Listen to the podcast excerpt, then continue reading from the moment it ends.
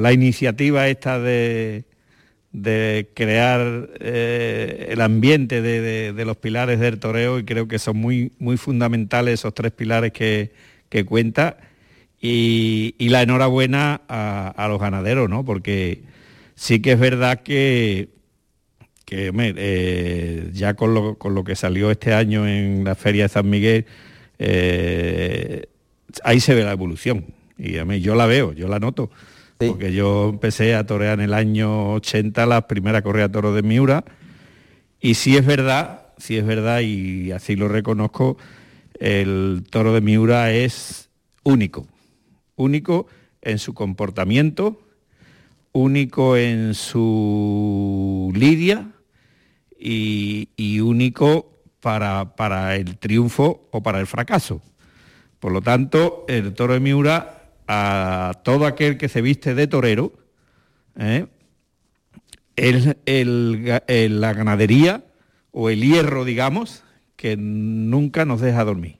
Cuando te ves anunciado con el toro de Miura... deja dormir? No, no duermes. Una vez que te ves anunciado en un cartel de Miura, yo por lo menos no era capaz de dormir y así lo he escuchado en voz de muchos compañeros. ¿Por qué? Y, me explico. Porque el toro de Miura es, es su forma de investir es tan singular, eh, tan imprevisible a todos los toros. Y eso conlleva que, claro, el torero tiene que, que, estar mucho más espabilado, tiene que tener los sentidos mucho más claros de la lidia y del comportamiento del animal, porque es un animal que durante la misma lidia te cambia muchísimas veces para bueno o para malo. Eh, o cualquier error que, cometas, eh, te se puede ir la faena de un, toro para triunfar o para fracasar también. Entonces, eh, cuando te ves anunciado con una correa de toro de Miura, y por eso, y, yo creo que, por eso es tan singular y por eso todo el mundo habla de, lo de Miura, pues porque, porque tiene emoción, y el toreo es emoción. El toro de Miura, lo que creo que lo ha dicho Antonio, eh, cuando, cuando sale a la plaza, eh, no sé si es Antonio o Eduardo, pero sí es verdad que cuando el toro sale a la plaza es distinto totalmente. Distinta su salida, distinto el ponerte delante de él, distintas las reacciones de cómo te enviste. A mí de todo lo que me cuenten de un toro de Miura, me lo creo. Me lo creo porque he visto tantas cosas cuando estás delante de él el toro de Miura eh, te da la sensación de que no es un animal. Te da la sensación que es una persona que piensa por delante de ti. Tú estás pegando un pase o tú piensas, a mí me ha pasado muchas veces, piensa de hacerle algo, piensa, dice, bueno, me voy a cruzar un poquito más para allá para, para ver si lo, si lo puedo abrir. El toro de Miura, antes de pensarlo, ya lo sabe. Y eso a mí me ha pasado y, he visto reacciones en la plaza tremendas, como cuando le ponen eh, el objetivo a un banderillero y dicen, aquí es el mío, y no lo dejan de salir de, la, de, las tablas para afuera. E incluso va por el callejón escondido y el toro hace así y mira por arriba y lo busca. ¿Por qué? Porque es un toro con una personalidad importantísima. Y eso, eso es lo que lleva a que la ganadería sea tan singular y tenga la personalidad que, tiene. Y, y, escuchando a, los ganaderos, eh, es muy importante, claro, ellos han sabido, eh, bueno, por lo, por lo, que escucho, eh, han sabido darle la forma para que vayan captando sus antecesores, vayan captando lo que, lo que hizo su bisabuelo, lo que hizo su abuelo, su padre, y lo que están haciendo ellos, y lo que están haciendo ahora con Eduardo, ¿no? Ve y callar. Eso es, es buenísimo, es buenísimo. Es observar, observar. Y Arturo Miura, desde que sale a la plaza, lo que te toca es observarlo. Observarlo, observarlo y observar sus reacciones, su forma de moverse. y, y para mí es punto y aparte. Hay ganaderías buenas eh, ganaderías muy malas. Con el toro de Miura, cuando te vas a vestir de torero, eh, es otras sensaciones. y otras sensaciones a la hora de, no acertar en, los terrenos y sobre todo a la hora de cuando triunfas. Porque cuando triunfa con un toro de Miura, cuando lo metes en la muleta y le pega 20 pases, no te cambias por nada. Y no quiero alargarme más, voy a contar dos anécdotas, dos anécdotas mías para que, para que eh, más o menos se haga un poco la idea. Eh, yo, a mí me dicen, bueno, ¿qué, toro qué toros bueno recuerda o ha tenido mejores satisfacciones de Miura en Bilbao. ¿Qué toro más malo o cuál ha sido el más complicado ponerte delante? En Pamplona, uno de Miura, también. Y luego, bueno, pues eh, lo que yo decía, que no, que, no duermes, yo recuerdo, y lo recuerdo ahora mismo como si fuera, si hubiese pasado hace un rato. Yo toreaba en Huesca, ¿eh? en uno de esos viajes en el mes de agosto toreando todos los días, y estaba anunciando una correa toro de Miura en Huesca. Entonces yo, eh, es para explicar un poco hasta dónde llegan las sensaciones de, cuando estás pensando en que tienes que matar una correa, una toro de Miura. Yo estaba toreando todos los días. Eh, cortaba oreja aquí, allá, en el mes de agosto, de veintitantas corridas de toro. Bueno, pues llego de madrugada a las 5 o 6 de la mañana, 7 de la mañana a Huesca, me acuesto y me pongo a dormir, pensando que estaba durmiendo o hacía como el que dormía, escucho que, el apoderado estaba en la habitación, se iba al sorteo y yo me quedo durmiendo en, el hotel. Pero en ese, en ese momento que yo estoy durmiendo, suena la puerta y, y en mi sueño como yo tenía el toro de Miura, llamo y aparece, abro la puerta y aparece un toro de Miura en la puerta. Entonces, ese toro de Miura, cuando yo cierro la puerta, pensando, claro, lo que era el sentido de lo, que sabía el toro, el toro Miura abrió la puerta, se cerró en la habitación conmigo y yo me lié a correr por la, por la habitación dando vueltas y el toro Miura detrás. Me meto abajo la cama y el toro Miura, y el toro Miura me agarró por los pies y, empezó a sacarme de la cama, de hacia debajo de la cama y yo pegando arañones y no podía, bueno, y en ese momento sonó, gracias a Dios, sonó la puerta. Mira, pegué un bote de la cama, estaba empapadito en sudor, la cama la había desbaratado todo el corcho, aquello era tremendo. Ahí, ahí te, eh, fíjate tú la tragedia, ¿no?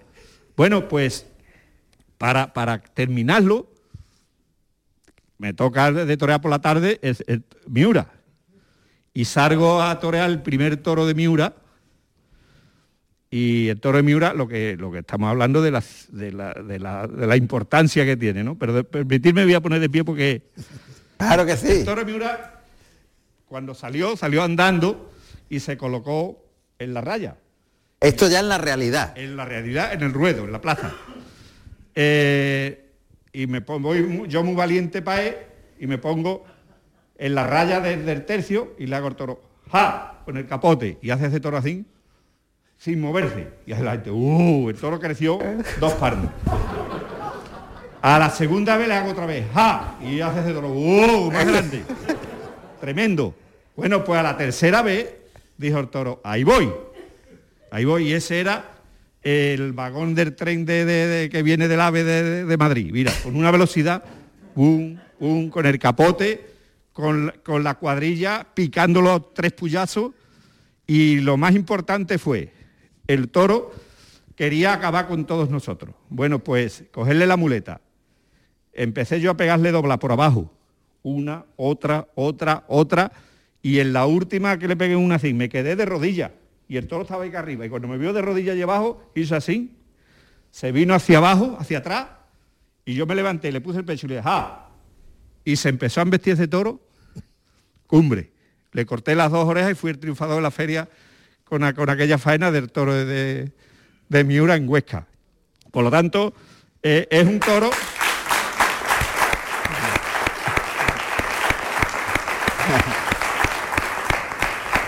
Ahí te, demuestra que es un toro muy singular, un toro que tiene eh, muchas posibilidades, pero que hay que entenderlo y hay que estar sobre todo con la mente muy despierta, porque te, te cambia de lidia y, te cambia en cualquier momento. Pero sí es verdad, sí es cierto que desde el año 80, que yo maté la primera en, Burgo, hasta lo que he visto el otro día en, San Miguel, la ganadería de Miura va en un camino extraordinario, porque no ha perdido su personalidad. Eh, el toro es diferente a todas las ganaderías que hay, su forma de moverse, su forma de mirar, su forma de investir, su forma de transmitir.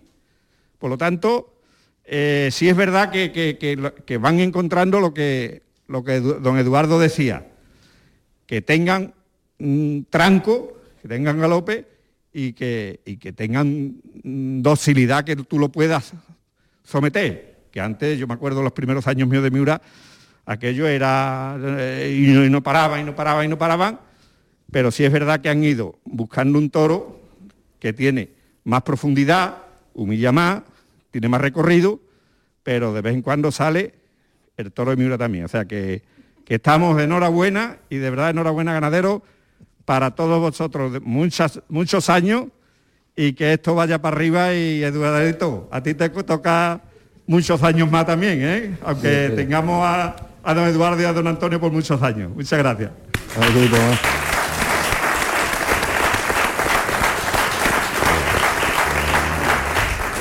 A que se le nota que es de Canal Sur Radio. ¿A que sí? Madre mía. La que ha formado.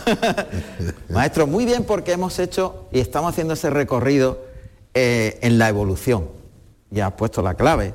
Mantiene la personalidad, pero hay una evolución. Y esa evolución la disfrutó el maestro Manuel Escribano hace cuatro o cinco días en la maestranza, o seis. Y anterior. Si eres tan amable. Manuel, muchas gracias. Muchas gracias. Gracias, maestro, por venir. Esa evolución y ese lance que te ha dejado el toro en suerte el maestro Campuzano, te toca describir ese cambio en la crianza del toro de Lidia. Siendo la familia Miura un emblema, una, digamos, un icono absolutamente diferente al resto, mantiene la personalidad, pero ha sabido adaptarse a los tiempos, por eso permanece tres siglos, si no hubiese sido imposible. Desde el punto de vista del torero y de esa, ese encuentro que tuviste el pasado domingo en la maestranza, no, este pasado, el anterior, ya ha pasado más tiempo. ¿Cómo has eh, mm, digerido esos cambios, tú que llevas una trayectoria que ha sido un símbolo en tu vida, el toro de Miura, cómo has percibido esos cambios y cuáles son desde el que se ha puesto delante hace unos minutos y le ha cortado dos orejas a un toro de Miura en la maestranza? Bueno, en primer lugar, daros, daros la buena noche a todos, daros las gracias por la invitación y el, poder disfrutar con todos vosotros y, aprender, ¿no? Porque al final estas cosas, lo importante y lo bonito es que aprende uno mucho de, bueno, de toda esta experiencia y de todo lo que han vivido todos los anteriores, ¿no? Eh, sí es verdad que ratificar un poco lo que ha dicho todo lo que ha dicho el maestro, pero sí en mi época, en mi tiempo y el que estoy viviendo y el que he disfrutado, Sí es verdad que yo he sentido la evolución del toro de Miura, desde pequeñito, desde los vídeos que he visto de antaño y tal. Eh, primero, ese punto de nobleza que tiene ahora yo creo el toro de, Miura, el que sale, eh, el que sale normal o, bueno, eh, la duración, oye, porque ahora también nosotros la tauromaquia que ahora se hace y el toreo que llevamos a cabo es mucho más exigente que creo que, antiguamente, sobre todo muchos años más atrás, pero ahora mismo se le exige mucho más, ¿no? El muletazo mucho más largo, más por abajo, más podido, más enganchado adelante y tal, y eso al toro, pues, pues bueno, eh, tiene que evolucionar y, esa, evolución al final va en, el crecimiento de la bravura, ¿no? Un toro para que te aguante toda exigencia y toda esas obligaciones que se le dan el trazo del muletazo y en toda la lidia, y al final si no es con ese punto de bravura no te lo aguanta, ¿no? Entonces sí es verdad que he podido sentir ese cambio ¿no? y esa duración para poder llevar a cabo toda esa tauromaquia.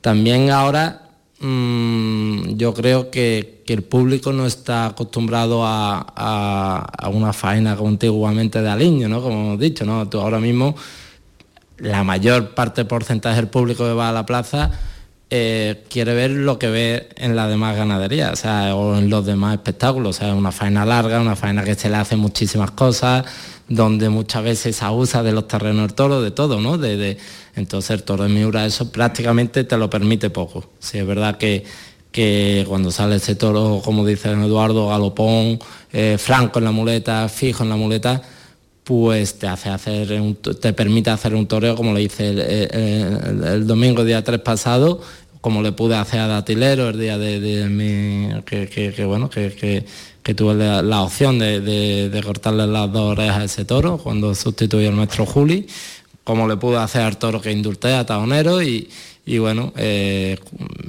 ahí sí te permite hacer ese toreo que tú sueñas, que tú quieres, que tú practicas y que le haces a cualquier tipo de ganadería. Mm, yo creo que ahí lo, he disfrutado ¿no? y lo he vivido y, lo siento así. Pero sí es verdad que aún sigue siendo saliendo ese toro de Miura que te quita el sueño, que es imprevisible totalmente. ¿no? Yo son de las ganaderías que nunca nos preocupamos de ir a ver al campo. Si la vas es porque quieres pegarte un paseo, porque quieres echar un rato con los ganaderos, porque quieres echar un rato de campo pero no puedes analizar un toro en el campo. Yo no soy capaz de analizar un toro en el campo, o sea, cuál me gusta, cuál pueden vestir, cuál no, qué pelo enviste más, qué pelo no enviste, es imposible de acertar, ¿no? Por, ejemplo, por lo menos en mi, experiencia.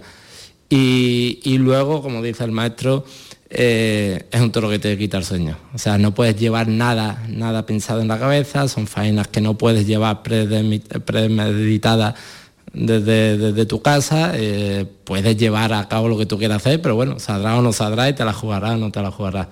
Pero sigue saliendo ese toro que, que te cambia de un muletazo a otro, que te hace reacciones que nunca te las esperas. Por ejemplo, el otro día tuve la suerte de, torear y cuajar a Cuajadito, que era el toro que le corté las dos orejas, pero luego me tocó un segundo toro que, como yo dije dos o tres veces en la plaza, digo, tú eres mi hurón, mi hurón.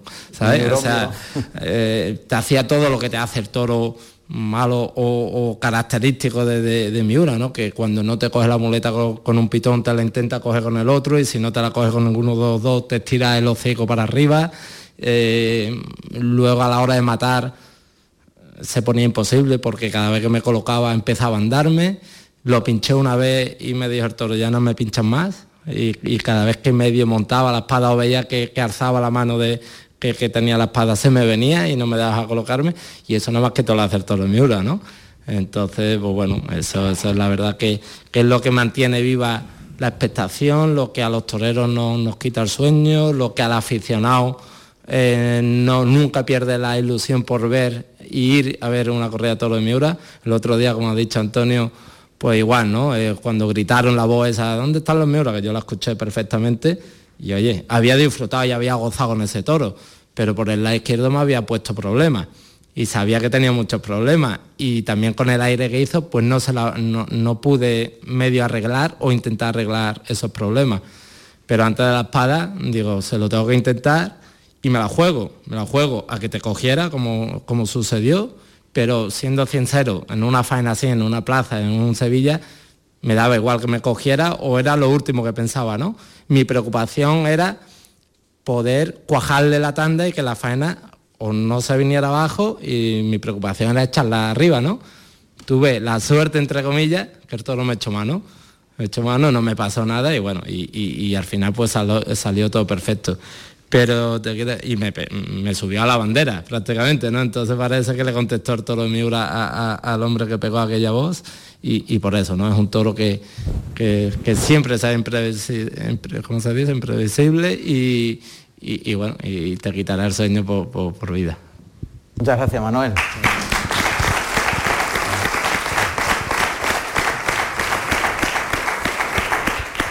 Importante el contrapunto del que se pone delante. Claro. No, es lo mismo criarlo que ponerte delante y verle los dos ojitos y que te a la altura a mirar y a estudiarte por, una, es lo que me criar miedo y otra es pasarlo. Una es criar el miedo y otra pasar. claro, no tiene nada que ver. ¿Crías el miedo? Hombre, Yo creo que algo sí, ¿no? se cría, hombre. Es lo que dicen ellos, pero si es que en el campo es igual, en el campo te miran algunas veces. Tú llegas al cerrado y si yo no voy todos los días me, me huelen distinto, porque esta gente huele mucho y... Tienen las reacciones que hacen en la plaza, como dice, en el campo te las hacen igual, tienen reacciones Imprevistas. imprevistas.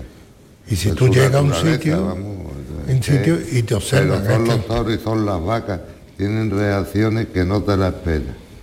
la vaca- Pero- y si la tienen, pues cuando llegan a la plaza, y yo lo he visto, he visto toros lidiar toros y hacer reacciones Imprevisible. imprevisibles y está por un lado y termina por otro.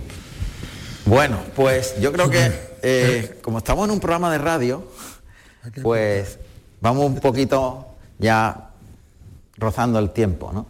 Pero sí que me gustaría que vosotros participarais en la medida de lo posible y que si tenéis alguna pregunta que hacerle a la familia Miura o queréis dar alguna opinión breve, por supuesto, pues me encantaría que participarais. Que la radio se trata de eso, de participar. Nosotros siempre abrimos las puertas en Carrusel Taurino para que participéis en las redes sociales, a través del teléfono, pues aquí con mucho más motivo. Así que si alguien quiere preguntar algo, estamos dispuestos. Es gratis, ¿eh? Es gratis, sí.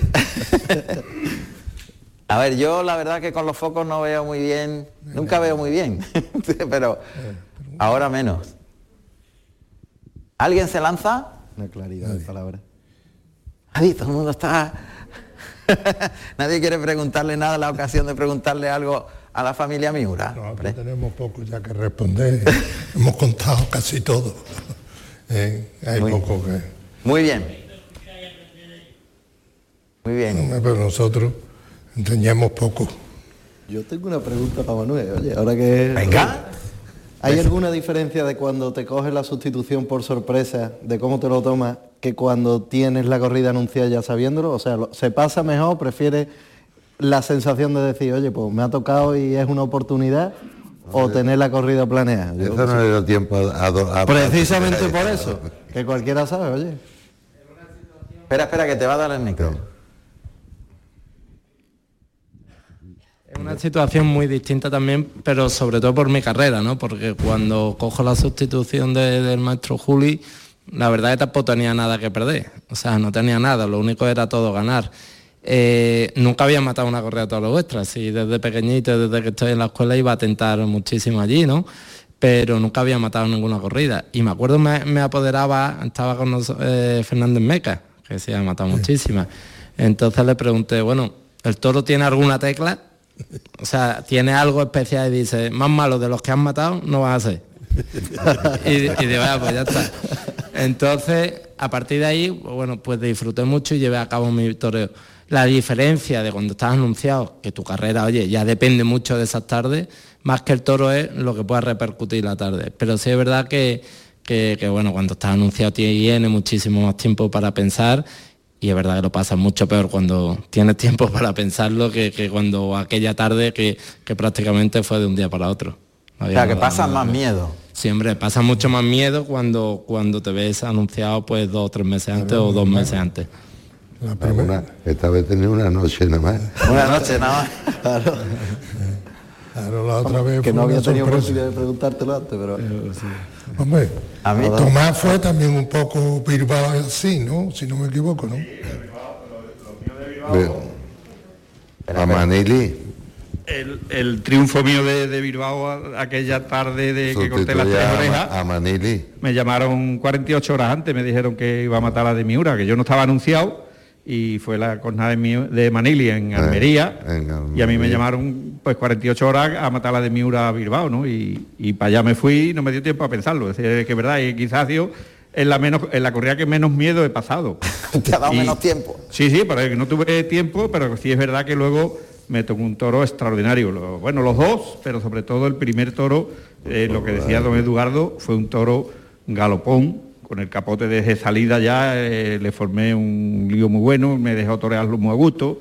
Y, y con todo con eso, quiero reseñar de, de que, aun siendo muy bueno el toro, siempre cuando él pasaba eh, con las orejitas iba avisando, cuidado que yo sé dónde... Yo soy de Miura, ¿no? Yo soy de Miura y yo sé dónde está esto. O sea, el toro de Miura, aun siendo bueno, bueno, eh, tienes que estar, tiene que estar con los cinco sentidos puestos allí, no te puedes abandonar.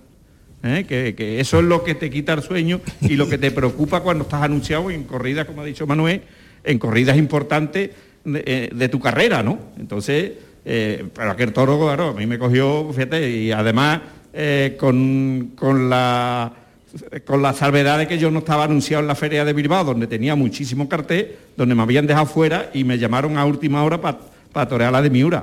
Pues llegué dispuesto a todo, ¿no? Y, y me entregué desde que salió y los dos toros se entregaron. Así que es verdad que, que lo disfruté muchísimo, mucho, mucho.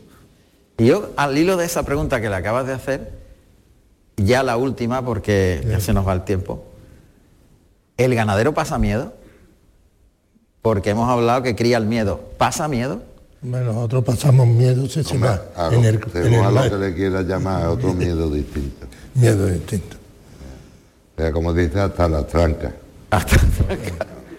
Ellos están, con mi respeto, son dos toros, bueno, y después, y nosotros estamos dos horas, dos horas. Porque desde que sale el primero hasta que arrastran el último, no te puedes relajar. No te puedes relajar. Porque sale uno, viene otro, que es muy bueno, bueno, pero es que ahora viene otro. No, es que Y viene otro. acabe ese otro. Yo Pero ¿cómo es el miedo del ganadero?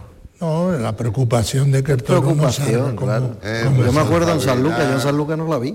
¿Cómo, cómo? Que yo me acuerdo en San Lucas, que yo San Lucas no la vi. Yo no vi la corrida de toros hasta que no terminó y después eh, hacía memoria de cómo había ido. Yo tenía los, tres- los seis toros metidos en la garganta y sí, ha salido bueno, sí, Es muy entretenido, sí, pero queda otro y otro. La preocupación, sabe que están pendientes, oye, y, quieres y quieres cumplir, oye, que salga todo el mundo contento, los toreros. Y hay veces que sale y otras veces pues, que es un petardo muy Yo gordo. por eso he dejado de ir a los toros. ¿Sí? Vale. Yo no voy a la toros en mi casa desde que murió papá, dejé de ir.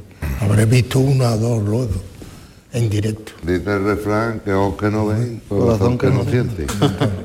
porque lo paso fatal en el estómago. A ver. Pa- eh, Cuando iba a algunos sitios me ponía fatal, como el torero estaba. Miraba el cuarto de baño tanto, iba yo tanto como ellos. ¿Eh? Tanto Nos, como- criamos, nos quedamos con eso. Me gusta mucho la frase. Los que crían el miedo, ¿verdad? Es curioso. Los que crían el miedo. Bueno, pues quiero agradeceros profundamente el que hayáis participado con nosotros en este primer encuentro. Vendrán dos más, lo iremos anunciando. Tendrá como sede esta casa que nos acoge cariñosamente, como siempre, a la radio y la televisión pública de Andalucía. Y os esperamos en el próximo encuentro de Carrusel Taurino. Muchas gracias y hasta la próxima.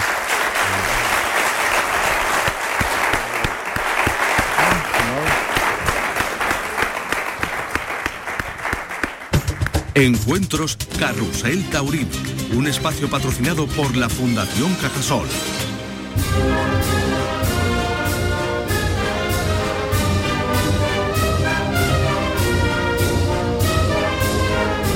Ya decía yo que íbamos a disfrutar enormemente y ahí tenéis la prueba. Efectivamente nos han dado claves maravillosas y sobre todo me quedo con una frase que resume todo. Nosotros criamos el miedo y los toreros lo sufren. es que realmente es así. Ellos crían el miedo pero también crían la emoción, crían la bravura, crían esa esencia casi eh, imposible de describir, que es que un herbívoro se convierta en el animal más agresivo del mundo. Sabéis que el toro bravo es el animal que ha combatido con tigres, elefantes, leones y a todos ha vencido. Es extrañísimo que un herbívoro que normalmente huye y que es presa se convierta en depredador, atacando solo porque se le introduzca en un espacio que considera suyo. Cuando un animal herbívoro eh, sufre una agresión, huye. Sin embargo, el toro bravo es al revés, acomete con más intensidad. Esto se ha conseguido por la selección de estos señores, de los criadores, de los ganaderos, que a través de la, de la selección genética han conseguido que ese núcleo de la agresividad que está en el cerebro antiguo y que es común a los animales y a los, y a los seres humanos, pues se desarrolla hasta un 30% más. Si hacemos una, una valoración mediante las técnicas actuales de diagnóstico, vemos que los núcleos de la agresividad de una vaca suiza pues son X. Pues el del toro bravo es X más el 30%. Ahí está la clave, evidentemente, de la transformación de un animal que es una especie de samurái del combate. Bueno, pues todas estas cosas son magníficas para poder ir aprendiéndolas poquito a poco. Y ahora nos vamos a ir un poquito más allá. Otra divisa, otro hierro también legendario, en este caso cuatro siglos, cuatro siglos con la divisa, el hierro de Veragua en la piel de los animales de Juan Pedro Domecq. Sí, señor, porque en 1790 este hierro que hoy lucen los animales de Juan Pedro Domecq ya se presentó en Madrid, 1790. Pasamos de una ganadería con tres siglos en la misma familia a una con cuatro siglos, aunque ha cambiado de manos. Y ha cambiado también el comportamiento de las reses. O sea, os hablo de Juan Pedro Domecq. Por un lado está Miura, que hemos visto cuáles son las claves, enseñar a las generaciones venideras a ser ganaderos manteniendo la personalidad, pero adaptándose a los tiempos. Y otro hierro, cuatro siglos, siglo XVIII, siglo XIX, siglo XX y siglo XXI. Juan Pedro Domecq. Está quizás en el lado opuesto. Es un toro diferente, un toro adaptado a los tiempos actuales, donde eh, la bravura está presente, pero seleccionada hacia la clase, el ritmo, la armonía en la embestida que permita una estética mayor en el torero. La técnica, el poderío, el valor y la decisión con los miuras la capacidad de transformar la agresividad y lo salvaje en una composición bellísima de nacimiento de esculturas vivientes que, eh, que en el momento desaparecen, pero permanecen en la imaginación de quien la vio o en el recuerdo de quien la vio. Pues eso es Juan Pedro Domecq. Es un hombre con una cultura muy vasta, es un hombre que es capaz de expresarse fenomenalmente bien y que vamos a descubrir cuáles son esas claves que venimos analizando en el toro de Lidia. Así que ahora llega el momento de disfrutar de esta, de esta intervención de Juan Pedro Domecq, que por cierto podéis eh, disfrutarla permanentemente, porque sabéis que tenemos un grupo de, una especie de enciclopedia que vamos construyendo en nuestros podcasts. Los podcasts de Carrusel Taurino, simplemente entrando en la página web canalsur.es, te vas a la radio y ahí están los podcasts de Carrusel Taurino. Y hay un montón de, páginas en las que nos enseñan eh, claves de, de, ganaderías de momento, luego irán los toreros, iremos construyéndola, insisto, esa gran enciclopedia poquito a poco, pero ya podéis disfrutar de contenidos que quizás en otro lugar no vais a tener, porque es algo que nace de la, de la, del conocimiento y la experiencia de los propios criadores, en este caso, de los ganaderos. Bueno, pues ahí lo tenéis siempre eh, previsto, eh, que eh, estén a vuestra disposición en cualquier momento, los podcasts de Carusel Taurino. Y no quiero perder más tiempo, que después venimos en directo con la corrida de, de Jaén. Ojo, que tenemos ahí un cartelazo con Morante de la Puebla, Emilio de Justo y Juan Ortega. Es un cartel de lujo espectacular para poner broche de oro a una temporada durísima, pero también muy ilusionante y, con todas las expectativas que el año 2022 sea ya la explosión, la búsqueda de una normalidad más cercana a lo que tuvimos en el 19.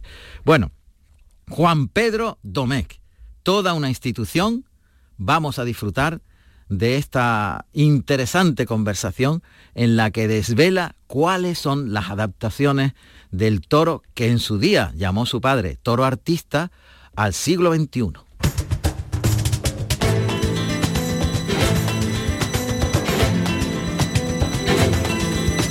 ¿Qué tal familia? Muy, muy, muy bienvenidos a este nuevo formato, fantástico formato, en el que vais a poder disfrutar de las mejores eh, ganaderías, toreros, los mejores momentos. Vamos a hacer un estudio profundo de lo que supone la tauromaquia como un fenómeno cultural de primera magnitud. Y para comenzar esta andadura en la que eh, tenemos al equipo completo, José Carlos Martínez Sousa, don Francisco Ruiz, todos ellos y, todos vosotros vamos a construir una, una especie de enciclopedia de la tauromaquia donde vamos a intentar aprender un poquito más. Y para comenzar de una manera estelar esta, esta nueva vía de comunicación, pues lo hacemos con un emblema del toreo, de la crianza del toro de Lidia. Lo hacemos con la ganadería de Juan Pedro Domecq. Don Juan Pedro Domecq, ¿qué tal? ¿Qué hay? Muy buenas tardes. Encantado de saludarle, Juan Pedro. Siempre es un lujo. Muchas gracias. El lujo es compartir con una persona de su sabiduría, de su historia, de, bueno, pues la trascendencia para la tauromaquia, el poder compartir conocimientos, que es de lo que se trata en esta sección. Tratar de averiguar eh, cuáles son las claves que hacen posible que la tauromaquia sea un fenómeno cultural de una magnitud y una dimensión histórica. Yo digo muchas veces, Juan Pedro, que los que estamos dentro de la tauromaquia, quizás estamos dentro del bosque y no podemos ver un poco la magnitud del evento, pero si nos saliéramos del bosque y, analizáramos que un toro, un animal salvaje o semisalvaje, que embiste, que acomete, es posible ser dirigido por un trapito rojo, por un señor que crea arte. Si lo viésemos desde fuera, parecería como algo imposible de conseguir, ¿no? Bueno, a mí siempre me parece un milagro, me parece hasta un milagro que, que invista un toro, ¿no? Siempre en el comienzo de las temporadas, eh, cuando salta un toro al ruedo, siempre uno entra en las dudas de si algún día no investirá. Y bueno, es, yo creo que es un misterio, es un misterio porque mm, por mucho que uno intente adivinar hacia qué estilo, cómo va a investir, eh, muchas veces uno falla, aunque bueno, la estadística y el conocimiento de una ganadería te permite evolucionar y profundizar en determinados estilos para adaptarte a la tauromaquia de cada momento. 1790, la antigüedad del hierro de Juan Pedro Domé. Eh, bueno, viene eh, Vicente José Vázquez, que es quizás el primer modelo, ganadero moderno, ¿no? que ya es el primero que empieza a seleccionar, incluso a hacer ciertos lotes, ¿no? Eh, y es uno de los primeros ganaderos históricos, eh, es cuando se empieza la tauromaquia, ¿no? Se empieza a intentar seleccionar una embestida, porque al final lo que se seleccionaba es entre los que invisten y los que no invisten, para que el torero, en aquel momento, eh, cuando no estaban ni ordenadas las corridas de toros, sino simplemente en, los, muchas veces los toros que iban a los mataderos, esos eran los toros que, se seleccionaban. Y con Vicente José Vázquez es el primero que empieza a tener una ganadería para su Bueno, y ese es el origen de nuestra ganadería, ¿no? quizás el primer, el padre de uno del, del encaste vasqueño, aunque luego mm, mi bisabuelo cambia el encaste, para adaptarse a la forma de investir que quería cada tiempo. ¿no? Por eso esta ganadería ha pasado en cada época por uh, ser la principal ganadería con encastes distintos y por eso la hace única. Y también anclada en la historia, en esa historia única y fundamental, mm, de alguna manera cuando sale un toro de Juan Pedro Domé con, el, con la V de Veragua y la antigüedad de 1790, eh, está reivindicando, reivindicando algo que nosotros hemos, los españoles hemos sido capaces de construir, ¿no? Cada vez, insisto, que se ve ese hierro y volvemos a la historia, eh, es como un grito de llamada, decir, oigan, esto es mucho más importante de lo que ustedes están diciendo. Bueno, yo creo que es una aportación, una de las grandes aportaciones del ser humano a historia y la cultura. Y hemos sido los españoles que a través de la selección de un animal hemos construido un, espectáculo cultural.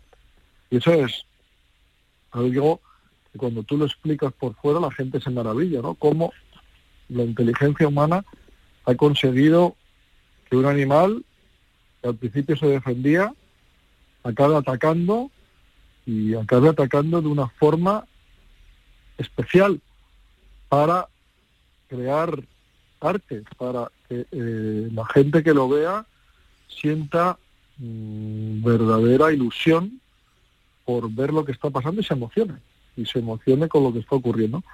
Y cada público en cada momento exige, ha exigido un tipo de toro. Son los toreros los que en cada momento buscaban un determinado aplauso, han exigido un tipo de embestida. Nada tiene que ver la embestida de hoy, de 2021, con la embestida de los años 2000, ¿no? Eh, y los ganaderos que no evolucionan, al final, tristemente mueren, ¿no? Por eso es tan grandioso, ¿no?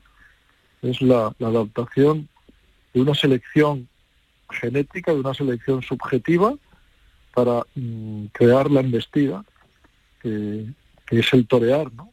Que cada, en cada época, en función de los toreros de cada momento, determinados por los gustos de los públicos, han hecho que evolucione.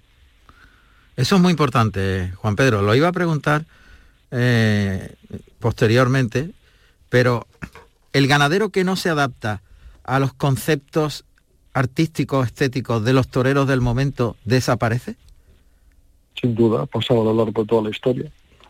Aquellos que no han adaptado la vestida, que parecía que es la bravura, para mí esa es la definición de la bravura, son las formas de vestir y que cada mm, ganadero, interpretando esa forma de vestir, son las bases genéticas o sobre mm, el tipo de, de,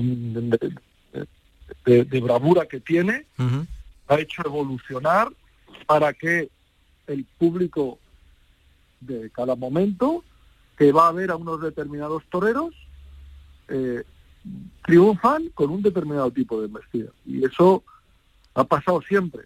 Los ganaderos que no han sido capaces de dotar a los grandes toreros de cada momento de esa bravura han desaparecido porque no han sido capaces de, mm, de, vender su producto.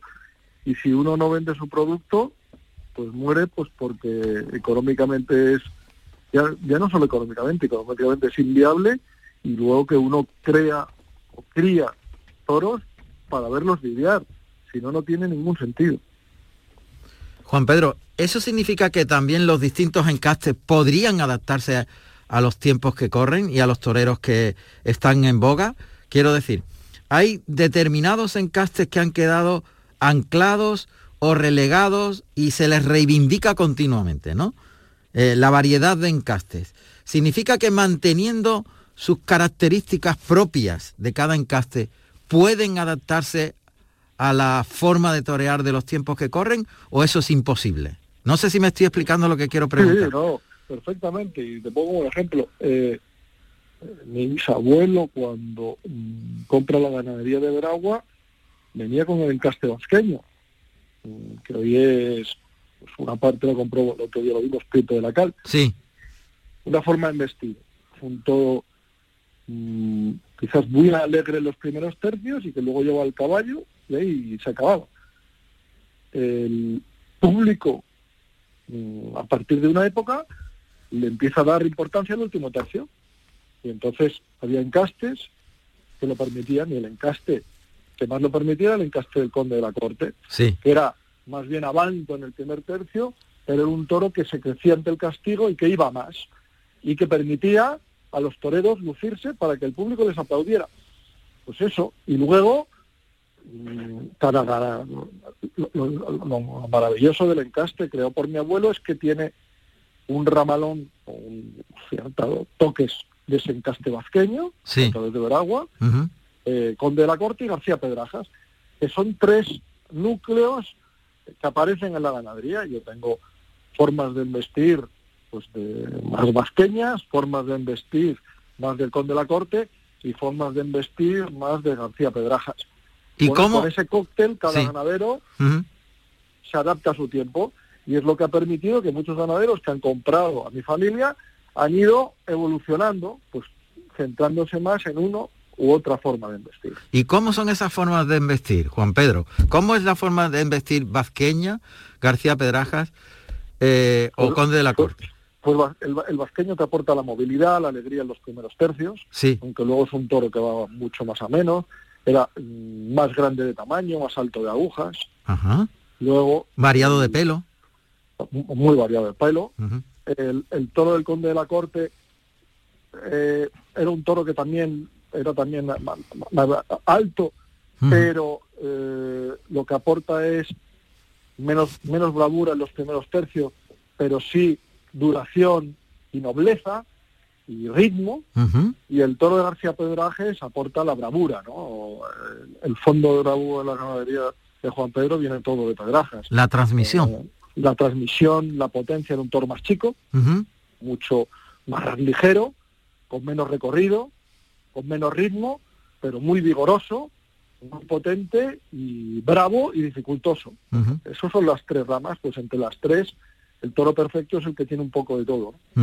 Juan Pedro, y para conseguir todo ese cóctel, ¿se puede volver a fuentes como las que hemos nombrado o ya la mezcla es tan variada que la fuente está más cercana a nosotros? Por ejemplo, Juan Pedro se ha convertido en suministrador de ese nuevo toro a otros señores que quieren ser ganaderos, ¿no?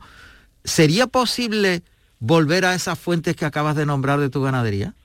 Bueno, yo creo que siempre que uno tira cuando hay caracteres, no vuelvo a los caracteres ocultos, que están en otras ganaderías o no están eh, en primera línea en tu ganadería, pero que contribuyen a ese toro. Bueno, esas fuentes hay que buscarlas, ¿no?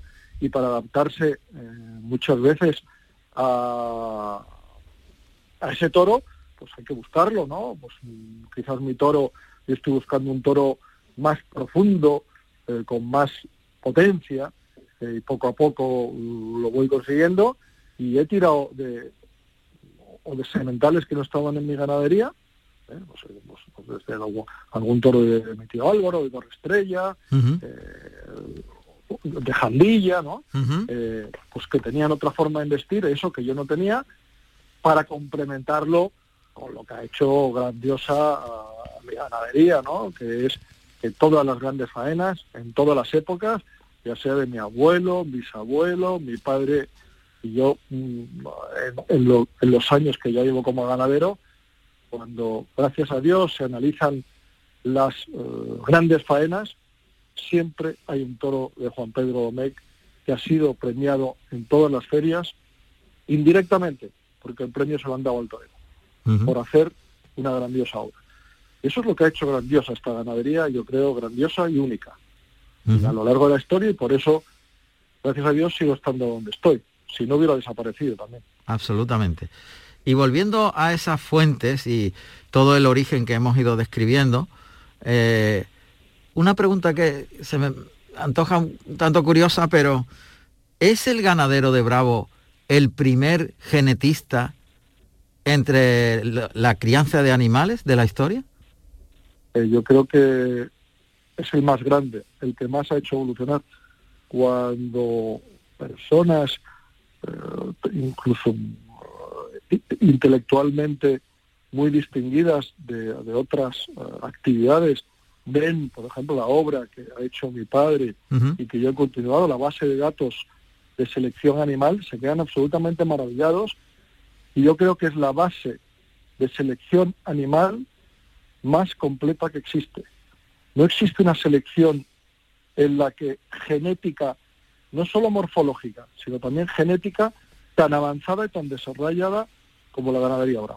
Para mí es la cúspide de la selección genética y así lo ven muchos investigadores que desconocen la labor que ha hecho el hombre y el español, o sea, el ganadero español, a través del toro. Eh, ¿Se es consciente socialmente de el patrimonio tan inmenso de siglos que tenemos la fortuna de disfrutar? ¿O socialmente hemos descuidado quizás la transmisión del mensaje de esta riqueza? Siendo sincero, Juan Pedro. Mm, yo creo que no somos conscientes, pero yo creo que no somos conscientes muchos de los españoles eh, de todo lo que tenemos a nivel cultural. Hemos sido la potencia imperial más importante del mundo y todavía quedan muchos restos de esa, de esa potencia. Tenemos el gran imperio. Eh, Cualquier otro estaría orgulloso de la nación española y de lo que somos, y ahora lo que queremos es destruirla. igual que queremos destruir la nación española, queremos destruir la tauromaquia cuando es la, una de las aportaciones culturales más importantes de la historia y que allá donde la hemos llegado ha seguido evolucionando. Eh, y eso es un patrimonio único, único de todos los españoles. Y, a uno le puede gustar más o menos unas u otras cosas, pero destruir el patrimonio, destruir la cultura, creo que es una aberración de tal calibre que cualquier político debería hacérselo mirar independientemente de la ideología que uno tenga, porque esto es cultura, es patrimonio de todos y la cultura no tiene ideología. Y eso es la gran pena y que hoy en día está pasando en España, ¿no? Se va contra la unidad de la nación española, que es una nación única en la historia, es una de las grandes, pero de las grandes, grandes, grandes del mundo, que cualquier otro ciudadano estaría orgulloso de ser español, de todo lo que hemos contribuido a, todo el mundo. Y la tauromaquia es una de esas contribuciones. Por lo que yo creo que lo que hay que hacer es estar muy orgulloso de ella. Eh, Juan Pedro, eh, he observado y sigo con, estamos hablando de uno de los orígenes de la crianza del toro de Lidia en el hierro de Juan Pedro Domecq, en la ganadería de Juan Pedro Domecq, y por tanto sigo buscando fuentes. Eh, he observado que antes se ha nombrado la ganadería de Prieto de la Cal como veragüeña, dentro de lo más puro que pueda existir o quedar de ese origen de, los, de la tauromaquia, de, la crianza del toro de Lidia, ¿no? Y he observado en los últimos eh, animales que ha lidiado, las reses que ha lidiado, que hay cierta adaptación que hace unos años no había en esa ganadería. Luego, la pregunta es, en esos encastes que están perdiéndose, esas ganaderías únicas y que suponen un patrimonio también, me, por no nombrar ninguna, pero todos tenemos en la cabeza, de ganaderías míticas históricas que están relegadas y en el olvido. ¿Se podría trabajar para llegar a tener un toro como el que hoy se exige? Porque en lo de Prieto de la Cal, no sé si será una percepción personal, en una de las últimas novilladas, he visto embestir a ese vasqueño lo más parecido a como se embisten hoy un toro de Juan Pedro Domecq. Y de hecho, había tres, tres novillos de Juan Pedro Domé y tres de Prieto de la Cal. Y he notado una evolución. Vuelvo a la pregunta de origen. ¿Se podría trabajar en esos encastes tan importantes históricamente para adaptarlos? Yo creo, que, por supuesto que se puede trabajar y una forma de trabajar son las novilladas, ¿no? Es pues, la liga menor, la, una liga menos exigente, en las que le permite mm, poder disfrutar de ese tipo de vestidas. Luego ya en las ligas de las grandes plazas, a lo mejor es otra historia, ¿no? Eh, con lo que yo que soy un absoluto defensor de este circuito de novilladas, como del circuito también de festejos verales, creo es que eso es lo que permitiría que gran parte de esas ganaderías no se perdieran. Entiendo. Y trabajar a partir de ahí para recuperarlas y darle el salto, y, hablando desde la generosidad, porque sería un competidor, lógicamente. Pero yo, yo, creo que bueno que para trabajar puede ser más fácil o más difícil. Eh, yo lo que digo, mm, donde la exigencia es total es en las plazas de primera, sí, claro. luego son las de segunda y luego son las de tercera. Y bueno, ahí es donde estar en esas plazas es donde es tremendamente exigente. Y ahí es donde mm, las, aparecen las grandes diferencias entre unas y otras ganaderías. Eh, trabajar y ojalá, y ojalá se abra la ganadería a todo aquel que sea capaz de permitir que alguien, que un torero emocione y que el público lo valore. Mm, entonces, bienvenido sea. Yo para mí la competencia te hace mejorar, no empeorar, con lo que cuantas más formas haya, mejor, pero para ello lo que tiene que haber es un circuito mm, menos exigente en lo que uno puede hacer esas pruebas, porque si no prueba, pues uno no, no, es capaz de llegar al nivel más exigente, a, la Champions, en las que allí mm, el fondo de bravura eh, tiene que tender casi a ser inagotable. Claro. Juan Pedro, ¿hacia dónde se dirige la tauromaquia y hacia, hacia dónde se dirige la selección del toro bravo? Bueno, hoy en día se exige un toro más potente, mm, que humille sin parar, con una duración prácticamente hasta el agotamiento total, y hacia eso camina. La, gran, yo creo que alabanza que hay que hacer los ganaderos es que antes era un toro con escaso volumen, en la época de mi abuelo, del cercado de la hierba, prácticamente salía a una plaza de toros. Hoy en día mm, los toros tienen un volumen de ciento y pico kilos más. Y antes se caían muchos toros, ahora se caen muy pocos. Antes en Madrid mm, no había día que no había dos, tres, cuatro obreros. Ahora prácticamente la última feria no sé si me han dicho que hubo cinco o seis obreros. Bueno, eso es obra del ganadero. Y es trabajo del ganadero, genético, morfológico, sanitario, bueno, todo eso. Y el manejo, la preparación como un atleta.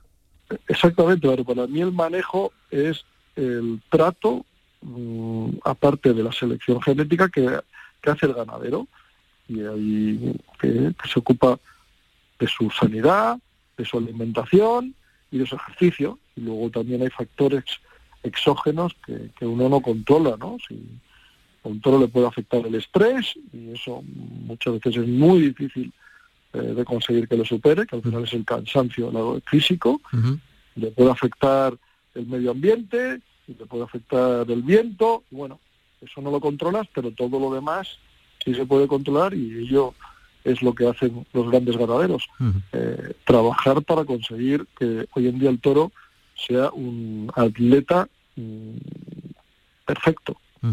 Juan Pedro, qué pena porque el tiempo va rapidísimo. Y quiero introducir eh, un ámbito que me parece fantástico y que todavía no ha salido a la palestra. Las nuevas tecnologías y el estudio del comportamiento del toro eh, a través de eh, esas nuevas tecnologías, esa inteligencia artificial que da unos datos increíbles, desde eh, la coincidencia en la lluvia, en el viento, en el comportamiento, etcétera. Y Juan Pedro está trabajando en ello. No es muy conocido, pero me gustaría ese apunte sobre ese futuro inmediato, Juan Pedro.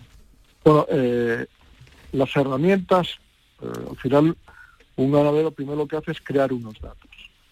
Esos datos yo lo que he hecho es, sobre la base que tenía mi padre, numeralizar todos los datos. ¿eh? Eh, al final he pasado, mi padre tenía una base que en algunos llegaba a base 10, yo en aquellos criterios que más importancia tenía, he pasado a base 5 porque es más sencillo el... ¿Qué significa base 10 o base 5? Bueno, base 10 es que tú pones una nota, por ejemplo, de Barbuda de 0 a 10 y yo ahora le pongo de base 5. Y eso lo hice porque los técnicos, cuando empezamos a trabajar con la inteligencia artificial, me dijeron, tu base está un poco sesgada, porque básicamente la mayoría de las puntuaciones, y también porque los toros cada vez eran más bravos, estaba entre 6 y 10. Y prácticamente entre 0 y 5 no había puntuación. Entonces la diferencia de puntuación era muy poco. Yo antes el 1 no lo pongo y ahora sí pongo el 1 a algún toro. Cuando un toro considero que no tiene la bravura suficiente o la bravura mínima para el espectáculo, le pongo un 1. Pero ese 1 de hace 30 años, a lo mejor era un 6, porque sí que había cometido, pero no había cometido con, mm, con la duración suficiente, con la humillación suficiente. Eso es lo que ha evolucionado. Entonces eso es lo que yo estoy haciendo evolucionar, darle al ordenador la información de que si a un toro le he puesto un 1 no significa que no enviste. Si lo comparamos con el toro de hace, lo he dicho, 50 años, no es que envista, es un genio. Claro. Pero como ha evolucionado, yo tengo también que evolucionar mis, eh, mis valoraciones para perseguir aquello que busco y para intentar buscarlo en toda esa acumulación de datos donde están las combinaciones que, mm, que, me, que acarrean o que crean el animal. Encuentros Carrusel Taurino, un espacio patrocinado por la Fundación Cajasol. Radio Andalucía Información es información. Contenidos especializados, servicio público, música. Música. Toda Andalucía contigo. RAI. RAI. Radio Andalucía Información.